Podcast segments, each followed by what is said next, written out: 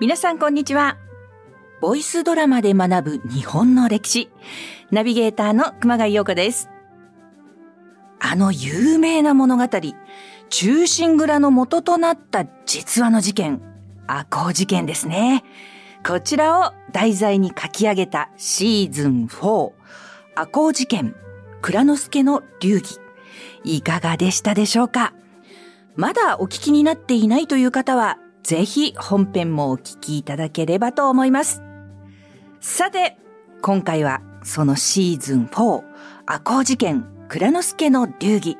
脚本を手掛けていただきました。斉藤智子さんにスタジオにお越しいただきました。斉藤さん、よろしくお願いいたします。斉藤です。どうぞよろしくお願いいたします。よろしくお願いいたします。さあ、まずはですね、斉藤さんのご自身のことをお聞きしたいんですが、斉藤さんはまあ普段たくさんのあのね、文字、文章を書かれているということですけれども、最近のお仕事のこととかですね、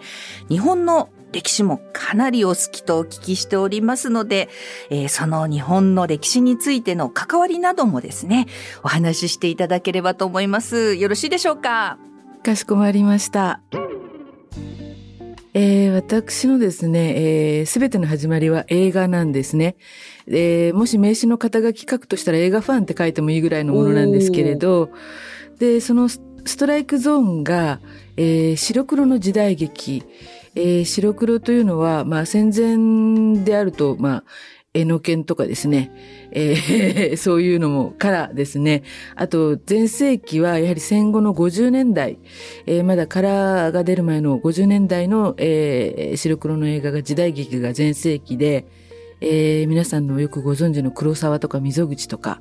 面白いなと思って見てました。それが、えー、どんどんですね、えー、見ていくうちに、時代劇の母親っていうのが発見しまして、それが歌舞伎だったんですよ。で、まあ、あの、今は歌舞伎ファンも、えー、名乗るようになりまして、えー、歌舞伎の解説をですね、えー、同時解説っていうのが、あの、劇場に行くとあるんですが、その解説を、えー、したりしてます。で、あとはまあ、そういう、えー、関連の、えー、書き物なんかもさせていただいているという感じです。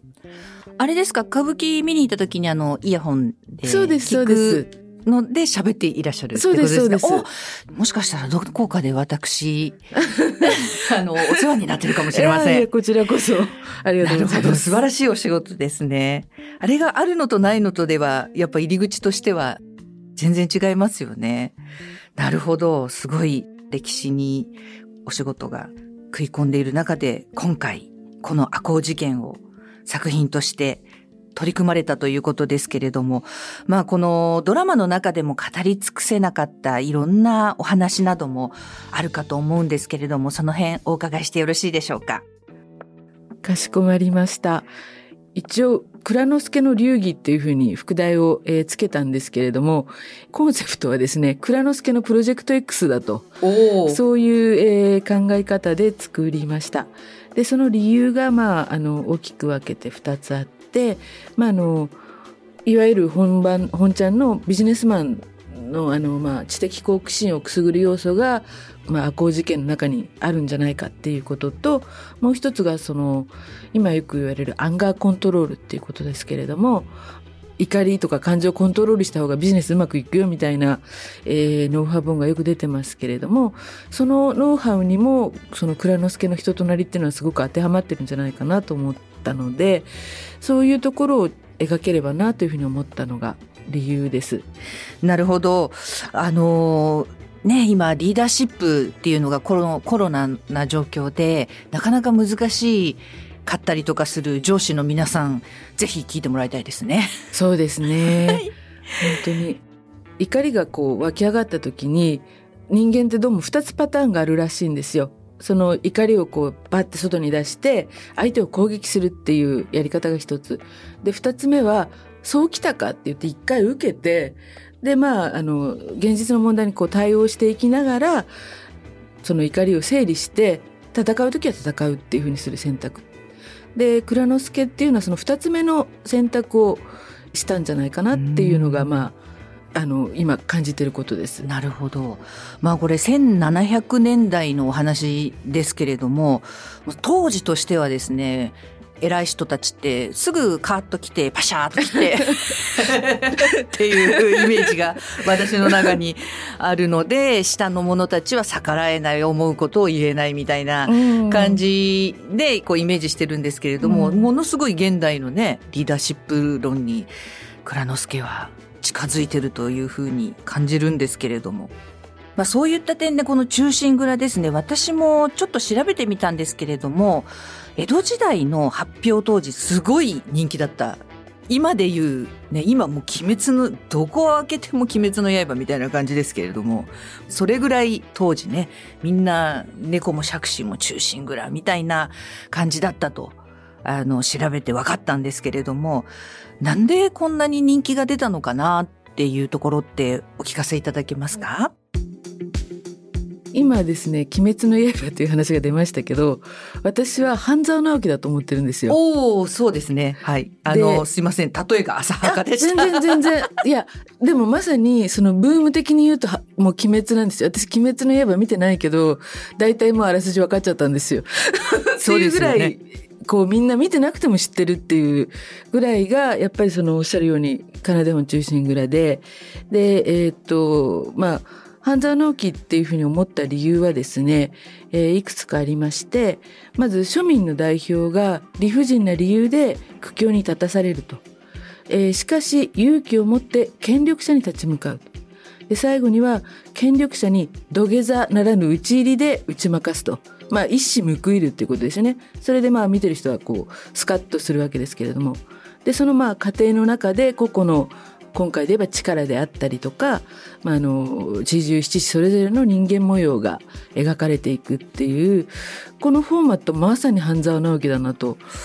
まあでも面白い話ってそんなにこうなんていうのかなある程度型があるものなのでそれをまあ現代の銀行に置き換えたっていうことで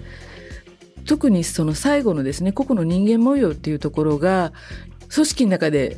苦労している、えー、日本人の好みに合うのかなと。であとそのヒーロー像というのも先ほどちょっとお話ししましたけど大石蔵之介ってアメリカンヒーローみたくこう強くて俺についてこいっていう感じじゃなくてなんかあのそうきたかって受けてこう出すっていうそのリーダー像もとっても日本人に合うんじゃないかなと思ったりしますけれど。そういうところがもしかしたらその力とのこうお父さんと息子の確執っていうかあんまりいないですよね蔵之介みたいな見方によっては、なんだよ何にも決めらんないで、などうすんだよみたいな、ね、感じのところがありますよね。私その歌舞伎がやっぱり好きなので歌舞伎の方から入ったんですけれど「えー、奏で本忠臣蔵」っていうのはもともと人形浄瑠璃で、うん、浄瑠璃の語りっていうのがありまして、えー、そこで大石のことを語ってるあの語りがあるんですけれどそれをちょっとご紹介させていただきますね。例えば星の昼見えず夜は乱れて現るるこれが、まあ、あの、大石蔵之介、えー、ならぬ大星由良之助のことを描写した一節なんですけれども、ニュアンスとしては、まあ、昼の星っていうのは本当にそこにはあるんだけど、見えないですよね。だけど夜になると乱れるように輝くっていう、それをまあ、あの、大星由良之助っていう人物に例えて話してるんですけれども、こう有事になるとがぜきらめくっていう、この人物像っていうんですかね。これがすごくかっこいいなと私は思います。なるほど。今お名前がこうあの大星ですよね。はい、あの、はい、これって今私たち普通に浅野匠の神大石倉之助って実名で話してるじゃないですか、はい、これってその当時その人形浄瑠璃で最初にこう大ヒットした時にはそういう仮名っていうか、はい、劇中名っていうか、そういう形だったんですか？はいえー、江戸時代はですねそもそも検閲があったのでその女将にはばかってですね本名っていうのは中心蔵に限らず出せなかったんですよ。なのであのそういうみんな誰だかわかるんだけどとりあえず変名っていう、えー、約束事があって。でまああの金出墳中心蔵で言えば、えー、河野諸能と円谷半眼っていうのが、まあ、太平記の実在の人物の名前なんですがそれが、えー、河野諸直が吉良上野之助円谷半眼が浅野匠の神っていう、まあ、記号として使っていたっていうことなんです。でこれはまあお上にとっては非常に赤穂事件っていうのはですねだってお上の旗本にこう刃を向けた人情事件だから結構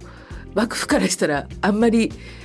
受け入れられる事件ではないのでそこをこう巧妙に隠すためにも変名を使ったり舞台を変えたりっていう、えー、細工をしたっていうことだと思います。なるほど。これって実名でこう語られるようになったのっていつ頃からなんでしょう？はい、えー、明治時代にですね今度は、まあ、あの近代演劇の、えー、真山製菓という人が元禄忠臣蔵というのを、まあ、歌舞伎の方で作りましてそこからはあの実名でやるようになりましたじゃあ明治より前は、まあ、いわゆる江戸時代まではそういう家名っていうかねそうですねあれでやられてたんですね。そうですねやっぱ将軍家の力が絶大に強かったっていうことなんですかね。まあそうですね。今みたいにストレートじゃなくてあのモンタージュで分からせるとかそういう遊び方がすごく多かったみたいですよね。でやっぱりその検閲があるっていうことだと思うんですが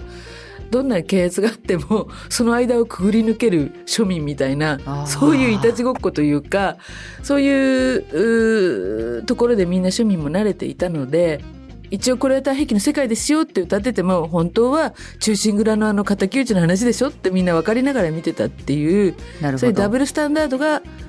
当たり前の世界が江戸時代だったっていうふうに考えてます。なるほどそうなんですね。ではですねちょっとここからですね本編の内容についてもうちょっと深く質問させていただきたいのですがそもそも忠臣蔵自体は皆さん、まあ、よく知っている内容かと思うんですけれども、えー、まずですねそもそも蔵之助が匠の神に思い入れる理由それは何だったのだろうかと。えー、っとそうですね浅野匠の神っていう藩主を支えていたのが大石蔵之助という国家老人家老ということで会社に例えると社長が浅野匠の神で、えー、役員が、えー、蔵之助っていう感じだと思うんですね。で匠の神がまあ名君だったのかどうかということについては良い評判と悪い評判その2つがあります。でその中で、えー、なぜ、えー、大石はここまでしたのか社員を率いて、えー、一矢報いたのかっていうと親戚だったからっていうふうに私は一つ今回資料を読んで思い当たりました。そうなんです。蔵之助は浅野匠の神の家、えー、藩主の家と親戚関係にあったんです。えー、蔵之助のおじさん、えー、そして後見にでもあるですね大石頼母之助は赤穂藩の初代藩主の娘鶴姫という方を奥様にもらっていたんです。なので直接の血のつながりはないけれどもやっぱりその人画廊というのは本当に格のとってもあの高いお家のしかもこう登園にあたるっていう感じですごく深い縁があるっていうことがまあ一つあったんだと思います。でアコ株式会社がまあ潰れてしまった時はまずその感情的な匠の神が可愛いからとか、えー、好きだからとかっていうよりもまず責任感として匠の神は動いたのかなというふうに思えるんですけれどもまああの匠の神をどう思ってたのかっていう感情をですね知るよすがとしては一つあのエピソードとして、えー、紹介できるのは匠の神が切腹を、えー、賜ったその直後、えー、後半のお城をこう明け渡すっていう場面が来るんですけれども、まあ、1ヶ月もしないうちに、あの、お城出てけと、赤藩出てけって言われた時に、えー、蔵之助は、まあ、家来一同で切腹しようと。そういうような劇を飛ばしています。で、これがまあ、あの、何のために切腹をするかというと、浅野家のお家を再興するために、その覚悟を見せるために、家来一同で切腹しようじゃないかと。で、みんなはその蔵之助の覚悟を聞いて蔵之介についていく決意をするっていうようなところなんですけれどもそこまで言えるっていうのはやっぱりあの匠の神や浅野家に対する並々ならぬ思いがあったというのはあの間違いないと思います。匠の神今いろんなドラマとか映画とか、えーまあ、そういう場面であのすごくよく書かれるじゃないですか結局先に切腹させられていなくなってしまっているので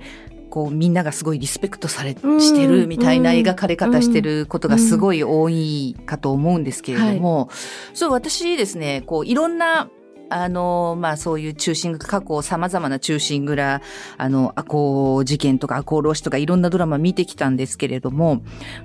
最初の場面で松の廊下でこうね、あの人情事件を起こすところで、はい結構、キラ光介之助が、こう、毒吐いて、浅野匠の神を怒らして、なんだとみたいな感じで、はい、それで切りつけて、はい、なんか、この、このじじいみたいな感じで、はいはい、キラ光介之助も決して、あの、良くないっていうか、すごい悪者、絶対的にこう、もうで、画面に出てきた瞬間に、この人悪役だよねっていう出てき方をするじゃないですか。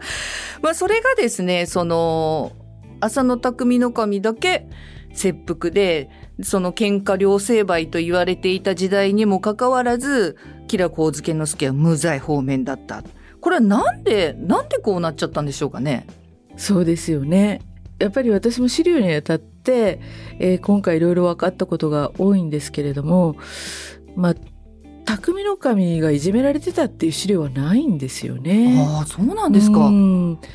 で、若干ご乱心だったんじゃないかっていう資料は若干あるみたいですね。ただその匠の神が切りつける時にこの恨みを覚えたかっていうことを言ったっていうのはその場にいた人の、まあ、記録にあるっていうことなのでうん匠の神が名君だったかどうかというのは本当に謎だし神助之助が本当にいじめたかどうかというのも謎ですよね。じゃ思いのほかそんなに悪い人じゃなかったかもしれないその可能性もありますその可能性も。そういう見方もちょっと新しいですね。ここもだからやっぱりここで絡んでくるのはやっぱり蔵之介のこう深いこう策略なんですけれども今あの熊谷さんがおっしゃったように当時の喧嘩両成敗っていう考え方であれば一方が切腹ならこっちも切腹っていうのがまあ常識だったんですが幕府は詭弁というかあのだってキラは切り返してないじゃないかっていうことを言って切り返してないんだから歯向かってないんだからこれは喧嘩じゃないよって言ってこの一方的な裁きをこう丸め収めようとしたわけですよ。で、えー、でもそれじゃ腹が収まんないよっていうのが赤穂の人たちででじゃあどうやって蔵之介はこう筋道を通したかっていうと蔵之介はあくまでもこれは喧嘩ですってもう言い続けたわけですね。でそれはですねあの討ち入りの時に掲げる家来向上書というところにはっきり書いてあるんですけれども蔵之介の理屈としては武士と武士の喧嘩であれば喧嘩両成敗であると。で喧嘩両成敗は武士の筋道なのでそのためにキラーを打ちますと。あくまでも恨んでその恨みを晴らすとかそんなことじゃないんです。武士の筋道を果たすために、えー、討ち入りしますっていうことをもう何回も何回も書いていてそれがまあ赤穂の人たちが正義の義士だって言われるようなあの元になってるのかなと。なるほどね。まあ、ちょっとあの、なんでしょう、私的なうがった見方すると、こう、敵討ちが達成されると、こう、登録で召し上げられるっていうところが目的だ、うん、で、こう、腹の底で、はいはい、みんなあったのかなとか思っちゃうんですけれども、どうなんでしょうか？あの、おっしゃる通りで、えっ、ー、と、まあ、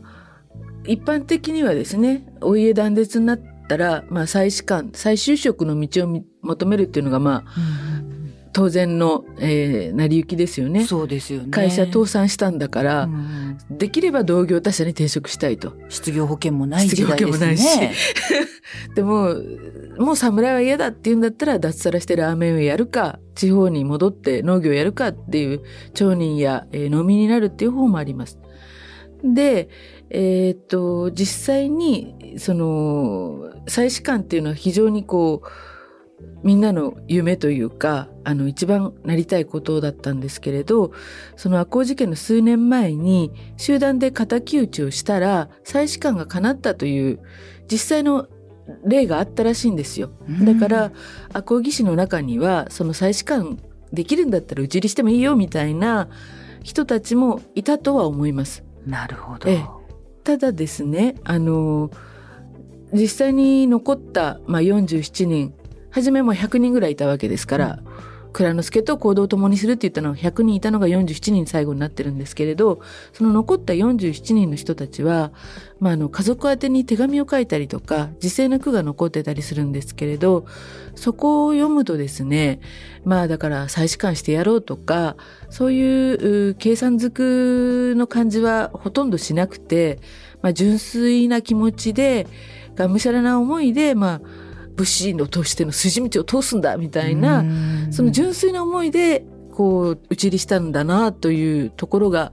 やっぱりそういう手紙から感じられるので。そこは信じたいなと思ってます。信じます。わかりました。今日から私、信じます。まあ、あの、そのね、喧嘩両成敗っていうところで、まあ、吉良上野之助は何にもされなかったかというと、何の罰もなかったかというと、その、屋敷が本所に蔵替えになるという、まあ、それって、ある意味罰なんじゃないかなって私思うんですけど、それはどうなんでしょうか？はい、そうですね。えー、蔵之介が切腹した年の8月、もともとあった、えー、蔵吉良の屋敷はですね、日本橋の呉服町という場所だったんですが、そこから、えー、本所に、えー、蔵屋敷替えをさせられました、えー。本所というのはですね、江戸城からすごく遠く離れてる場所で、えー、当時はですね、あの桜も植わってなかったですし、まああのちょっと川向こうというような印象の強いような場所で、えー、キラは恐怖を覚えたというような話も伝わっています。今の錦糸町あたりですよね、今の地名でいうと。そうですね。あの、スカイツリーの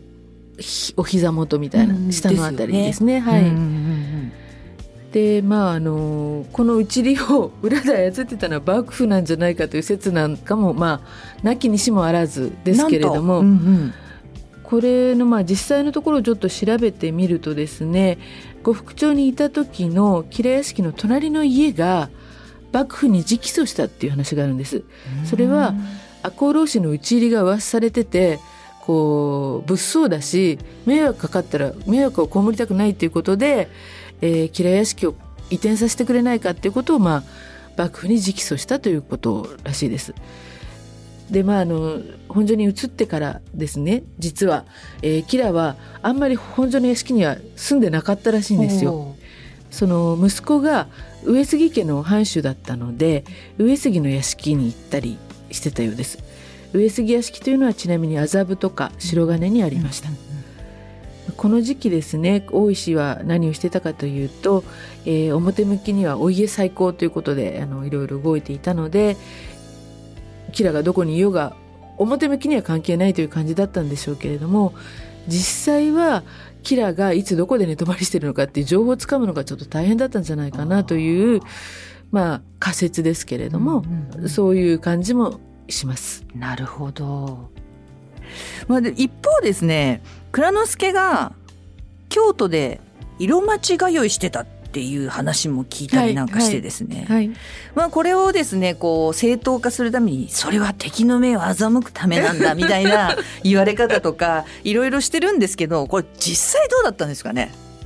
あの普通に女の人が好きだったみたいです。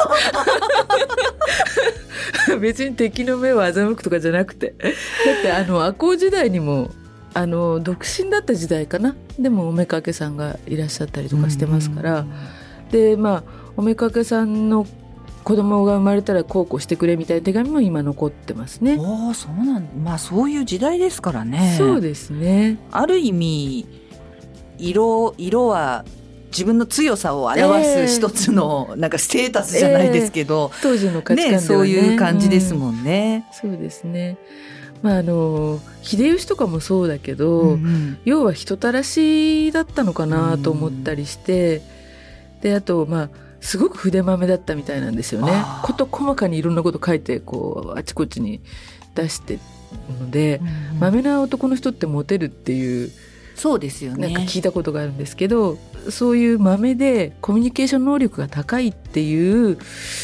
ことなのかななんて思ったりしてます。ああそうですよねまたそういうところがある側面から見るとこうなんか一体何を考えてるんだろうみたいなところにもつながっていくのかもしれないですよね。そうですよね。まあそんなお父さんを持った息子の力ですよね。そうですね。あのまあ必ずあのこの重要なポジションとして登場するこの力なんですけれどもこれあのたった15歳なんですね改めて考えると今で言ったら中学3年生じゃないですか。ですよね。たった15歳で討ち入りして、まあね、そんな、こう、筆まめな女好きなお父さんの、なんかこうね、何考えているのか、ちょっといまいちつかみどころがないような感じのお父さんのもとですね、15歳で討ち入りして、16歳で切腹。高校1年生ですよ。まだこれから未来が広がる。まあ、この壮絶な人生を歩んだこの息子の力ですねどんな人物で本当のところどうだったのかなっていうところをねいろいろ聞きたいなと思いまして。はい。はい、まあ、おっしゃる通りですね。その武士というのは子供の頃から死を恐れてはいけないっていうふうにまあ育てられるっていうふうに聞いてますけれども、それでもねこうやって外から見ると非常にね悲しいというか胸が痛い話ですよね。であの初めはやっぱりあの力が自分で志願したということを伝わってますね。でお父さんはまあ連れていくつもりは初めはなかったということなんですけれども、まあ、あの結果論ですけれども実際赤穂義士というのは家族や兄弟で参加したというのがあの非常に多かったんですね。でまああの討ちの直前に蔵之介が頼りにしていた親戚筋が離脱してるわけなんですね。でそういうこともあって本当にまあ結果論だけど力がいてくれたおかげで、まあ、大石家としての面目が立ったんじゃないかなというそんな気はいたします。うんなるほどね。えー力はですねあのエピソードとしてはあんまり多くないんですけれども討ち入りの時にあの裏門で、えー長を任されて一人敵を倒したというふうに伝わってます。お素晴らしい。ええで随分と大柄だったということが伝わっていまして蔵之介の奥さんの陸さんから受け継いだ遺伝子のようでしあてそうなんですね。でまあ陸さんと蔵之介って並ぶと飲みの夫婦だったらしいんです。あそうなんです でそのね。話すごい好きなんですよ。可愛くないですかなんか。ねえ すごいヒーローなのに奥さんのが背高いんですよ。あなたってこうそうそうそう。まあ、そうあともう一個ちょっとだけ補足しますと、まあ、あのドラマの中でですね、えー、力と堀部安兵衛の交流をちょっと書いてますけれどもあの討ち入り後に4つの大名家にお預けになった時に実は安兵衛と力っていうのは同じ家松平家に、えー預けられてたんです。なのでまあここでどんな交流があったかっていうのはもう本当に想像の域は出ないんですけれどもまあ15歳16歳ですから高田の馬場でどんなことしたんですか？みたいな何人倒したんですか？みたいな話を安兵衛からね聞いたっていうようなこともあったのかな？なんていうふうに想像それこそ想像しています。なるほどね。やっぱりこの討ち入りもですね、えー、蔵之介の緻密な作戦が非常に、えー、効いてるなという感じがします。良い周到な、えー感じっていうのはやっぱり少ない人数で勝利を収めるためにはどうしたらいいかってことを、まあ、とことん練り上げたんだろうなと思います。まあ、ゲリラ戦というのはあのれ日本史にもいいくつかあると思うんですがその中でも蔵之介というのは最も相手の心理というのを研究してたような、えー感じがします。えー例えばですね、まあ、あの基本的にはその100人がいる屋敷に47人で切り込むっていうことなのでそれでどうやって勝つかっていう、えーことなのでじゃあ相手の戦意をなくしてしまえば何人用と平気じゃないっていうのが多分作戦の根幹にあるような気がするんですね。でまずその戦意を失うためにはどうするかっていうと、えー深夜3時に、まあ、討ち入ると、まあ、これは上等ですけれどもね。で、えー表門と裏門に人を配置しして押し入ると。で表門から入った人は24人。これがですねその屋敷の周りに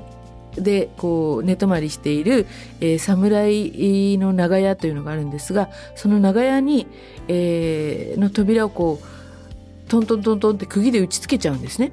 そうすると、えー、侍たちは出られないわけですよ。寝てる間にいきなり扉が閉まってしまうと。でその上で、えー、今度ですねあの表物23人っていうのは3人1組でこう中を入っていくんですけど実際3人なのに、えー、富の森隊30人は右へ進めとか片岡隊30人は裏隊回れとか叫びながら進むんです。うん、そうすると長屋にいる侍たちはですねあの音しか聞こえないから30人も来てんのかこっちも30人か何人いるんだって言っても恐怖がこう増してくるわけです耳でしか聞こえないし。っていうことをまあやってくるわけです。で裏門隊あの力が率いる裏門隊というのは23人なんですけれどもこれ表門が入った後から入ってくるんですがこちらはこちらで火事だって言って叫びながら来るわけです。夜中に火事って怖いですよね。完全に心理戦ですね。そうですね。でこう火事だから何も知らないでわって木の実の木のまま飛び出してきたらもう槍でやられちゃうわけです。でもそうすると 怖いと思いますよね。笑っちゃいけないけど。寝ぼけ 寝ぼけてる中で恐怖のどん底に突き落とされるっていうことなので。すごいですね。すごいですね。すごい緻密に考えられてますね、ね、面白いですね。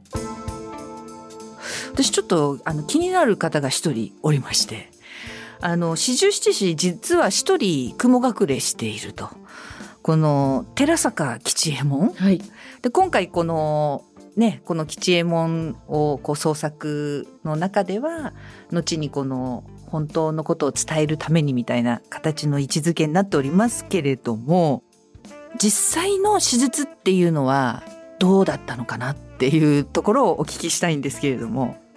こちらもまあ諸説ありましてそこが逆にやっぱりその創作する人たちのこう想像力をかきたてるっていうことでかなりこうフィクションにはよく出てくる方ですよね。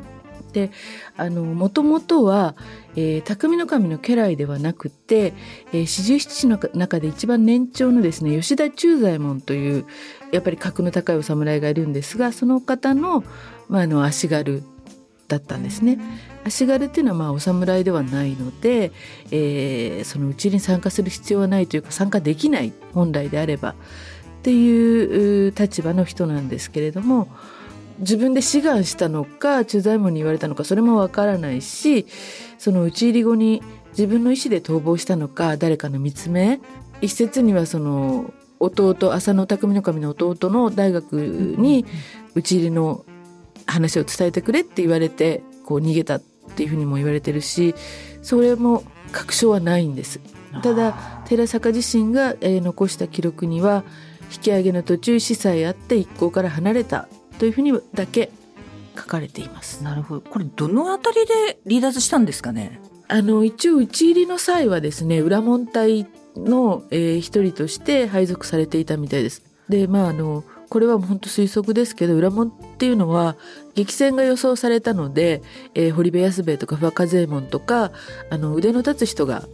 揃ってたんですでそこに配属されたということはやっぱり寺坂吉右衛門という人も何らかのこう特技というか使えるやつだったんじゃないかなっていう想像はありますよね。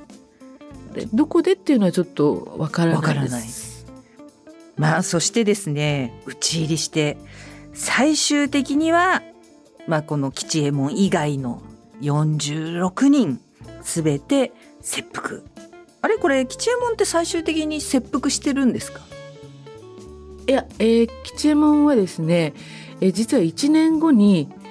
幕府に自首してるんですよ。あそうなんですね。それで、えー、でももういいよって言ってもうこれ以上騒ぎ起こしたくないからっていうのが幕府の本音だったので、えー、無罪放免になってます。あでその後何年かすると私文に取り立てられるんです侍に。へえ。それでまああの83歳という当時としては異例な長寿で人生を全うすると。すごいですね。最後にですね、あのまあ、この打ち入り、切腹までのこうドラマチックなところっていうのはたくさん語り継がれてきてるんですけれども、その後ですね、これだけお家再興に向けて蔵之介すごい頑張っていったわけですが、残され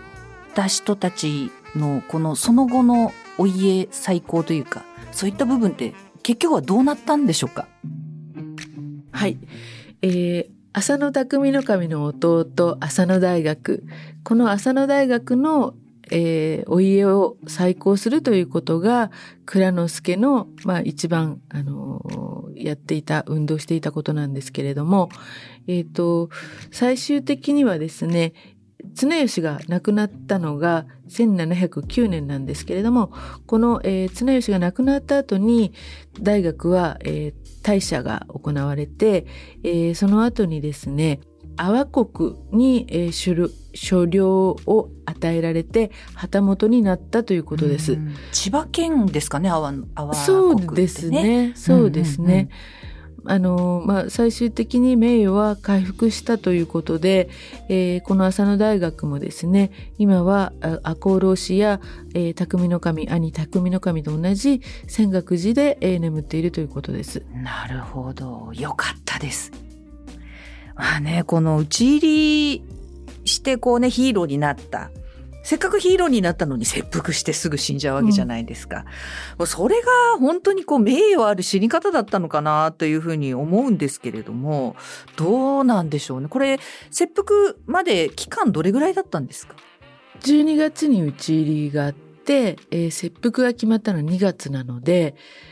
3ヶ月弱ぐらいですかね。たった3ヶ月。あの、一時はそれこそ無罪方面っていう意見も出たぐらい分かれたらしいんですよ。その処罰について、えー、どういうふうにするべきかっていうことを、けんけんがくがくとやったみたいなんですけれども、まあ、とりあえず世論が、あの、非常にこう、赤穂浪士たちの味方になってですね、幕府も、指物幕府も世論に押されたというような、えー、印象は否めないですね。で、まあ、その無罪方面はさすがにないだろう幕府への反逆なんだからみたいな意見もあるし、えー、かといって斬首っていう罪人にすると今度世論が黙ってないだろうっていう意見もあってその中間地点が切腹っていうあの武士としての名誉ですからそれこそその蔵之介たちが言っていた武士の筋を通すっていうところで一番こう叶ってるんじゃないかっていうようなえー、処罰だったんじゃないかなというふうになるほど思います。そうすると、こう、敵討ちして、よくぞやったって、わーっと盛り上がって、そして切腹したって、もう完全ヒーローみたいな。そうですよね。そういう筋書きですね。そうです、そうです。まあ、その、今の現代からすると、この切腹とか、敵討ちとか、まあ、敵討ちはね、形がこの武力ではなくて、はい、ね、あの違う形でこういろいろね、まあ、それこそ最初おっしゃってた半沢直樹のような形で繰り広げられてる場面はあるかと思うんですけれども、この切腹っていうのはもうどうにも想像しがたいというか、なん、なんで死んじゃうのっていうようなね、そういうこうイメージとしてこう切腹することがすごくこう、なんでしょう、その名誉とか武士の筋が通ってるとか、はい、素晴らしいって賛嘆されるっていうのが、こうなかなかこう、理解しがたいのが現代人かなっていうふうにすごく思うんですけれども。はいはい、あのそうですねその遺族子供たち、えーと、例えば大石倉之助も男の子が2人いたんですけれども15歳以上の男の子は遠投といってその島流しに会ってたんですけれどもそれも何年かすると解けるんですね。で蔵之介の子供大三郎という男の子が討ち入りの年に生まれるんですけれどもあの蔵之介は顔を見てないんですけれども、えー、その男の子が、えー、何年かして大きくなると広島の広島の藩に1500石で取り入れて、えー、過労になるんですね。要するにお父さんと同じ国高で、えー、採用になるっていうことで、確かにこう、蔵之介たち四十七人は、えー、死を賜りましたけれども、その親類縁者というのは、むしろヒーローというか、ヒーローの家族、あの時どうだったんですか？みたいな多分 インタビュアーが殺到したようなそういう扱いでであの一方で先ほど100人のうち47人だったっていう話をしましたけど残りの53人特に途中で離脱した人たちっていうのは結構いじめられるというか厳しい目で見られるあの、ちょっと余談ですけれども、歌舞伎で四谷怪談っていうのがあるんですけど、四谷怪談でお岩さんを殺しちゃう、あの、伊右衛門っていう男、うん、あれは赤穂浪士っていう設定なんですよ。要するに討ち入りに参加しなかった赤穂浪士。その、逃げちゃった人。そうです、そうです、そうです。へだから、そうなんですね。そういう、なんていうのかな、逆転するんですよね。そこの切腹を機に、それぞれの価値観がね。だからなるほど。もうそうやってなんか嫌なものとして後にあの語られちゃうわけですね。セックに参加しなかった人たちの方はですね。それも辛いと思いますけどね。そうですよね、残された家族とかがねまたちょっと痛いですよね。そうですね。なるほどね。面白いですねなんか、ストレートですね。江戸時代の人たちね。ああ、そうですね。わかりやすいっちゃわかりやすい、うん、そうですね。だからこそ、蔵之介は、この、現代風だかだったがゆえに分かりづらくて、うん、なんかこう、ミステリアスに映っ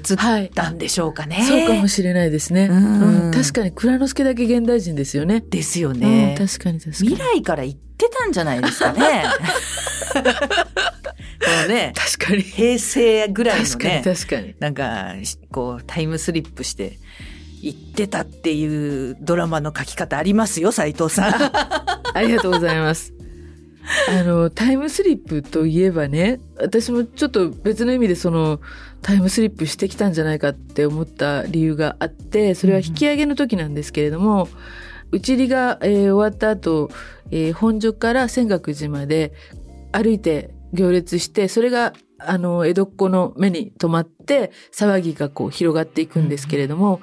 その時に、要するに江戸っ子っていうのは、帰り血を浴びて、首をこう槍の先にぶら下げて、えー、歩いてる侍たちを見て、うん、やっぱりその、関ヶ原からタイムスリップしてきたの？この人たち、みたいな、そういう驚きがあったんじゃないかなと思うんですよね。あ、これが侍っていう生き物かみたいな。もちろんその時代元禄時代も侍はいたけれどもこう刀なんて高級時計みたいな感じでそうですよね。おしゃれとしてつけてるだけでその本当に刀を使うとか返り血を浴びるとかそういう風景というのは見たことがなかったはずだから。そうですよね。もうなんか平和なそうです。感じですもんね、はい、なんか生類哀れみの例とかな、はい、そうです。もう動物にまで気を使うようなそんな時代です。もんね。そうです綱吉はだから、そうそう、それもお話したかったんですけれど、綱吉っていうのは分離政治っていうふうになんかまあ、あの、言われてまして、おっしゃるようにこう、平和的で、動物愛護っていうのはそれこそ先駆的なね、発想だと思うんですが、うん、まあ、学問が好きで、究極の文系だと思うんですよ。で、赤穂藩っていうのは、山賀祖公っていう人がこう非常に思想的に影響を与えてる藩で、山賀祖公の教えって、まあ体育会系なんですよ。だから赤穂藩の人たちは究極の体育会系。で、綱吉が奨励した、あの儒教の朱子学っていうのがあるんですけど、うん、山賀祖公っていうのは朱子学真っ向から批判してるんですよ。だから、もう、対立すべくして対立してるみたいな、な水と油みたいな。まあそういう深いところからもいろんな考察していくと面白いですね。ああすいません。オタクで。いやいやいやいやいや。いや歴史のね、このつながりってすごくこう、なんでしょう歴史って私学生の頃大嫌いだったんですよ。はい、年号を覚えて人の名前覚えてっていうので、はいはい、もうなんかとにかく記憶力を試されてる授業だみたいに思っていたんですけれどもちゃんと一つの物語として、でこうねまたいろんな人がこうつながってくるじゃないですか。あここ親戚なんだってさっきみたいに、その血のつながりだけじゃなくて、あのねそういう昔ってえっ、と、養子縁組的な感じで、こう、行ったり来たりするじゃないですか。なので、そういうのとか、なるほどとか、あと奥さん一人じゃないじゃないですか。そうですね。なので、はい、え、これも子供みたいな。はい なんかそういうのとか、すごい、そういう風に見れるようになってからもう本当にハマりましたね。はい。ずるずるずるずる芋づるのようにいろんなものが出てきて、そうですねあ。これがこことつながるんだってね。なっていった時に初めて歴史を楽しめるはい。はい。ので、ぜひこの番組を通してですね、はいあの、リスナーの皆様もですね、あの、歴史を皆様なりに楽しんでいただければと。はい。まあそのお手伝いが私たちできたら非常に嬉しいなというところでございますが、まあ今日長いお時間、いろんなお話聞かせていただきまして、斉藤さんありがとうございましたと。んでもないです。こちらこそ。はい、最後にですね、斉藤さんの方からも皆様、リスナーの皆様に向けて一言お願いできますでしょうか。かしこまりました。えー歌舞伎はですね、あの、まだちょっと、えー徐行運転みたいなような開幕ですけれども、あの、歌舞伎座ではですね、年に1、2回中心蔵ものやってますので、もし興味が湧いた方はですね、たまにはお芝居に、えーお運びいただければと思います。えー私自身はですね、えー時々、えー歌舞伎解説やってますので、もしどこかで名前を見つけたら、えーぜひ聞いてください。あとあのウェブサービスのノートっていうのがありますけれど、そこでもあの歌舞伎のことをちょこちょこっと書いてますので、えーもしよろしければそちらもイヤホンガイドっていうふうに検索すると、えー出てくると思いますので、見てください。はい、ありがとうございます。ね、あの、歌舞伎で斉藤智子さん、えー見かけましたらぜひですね、お楽しみいただければと思います。ありがとうございました。ありがとうございました。えーそれでは、ボイスドラマで学ぶ日本の歴史。次回シーズン5も配信準備しております。どうぞお楽しみに。本日は斉藤智子さんにお話を伺いました。ありがとうございました。ありがとうございました。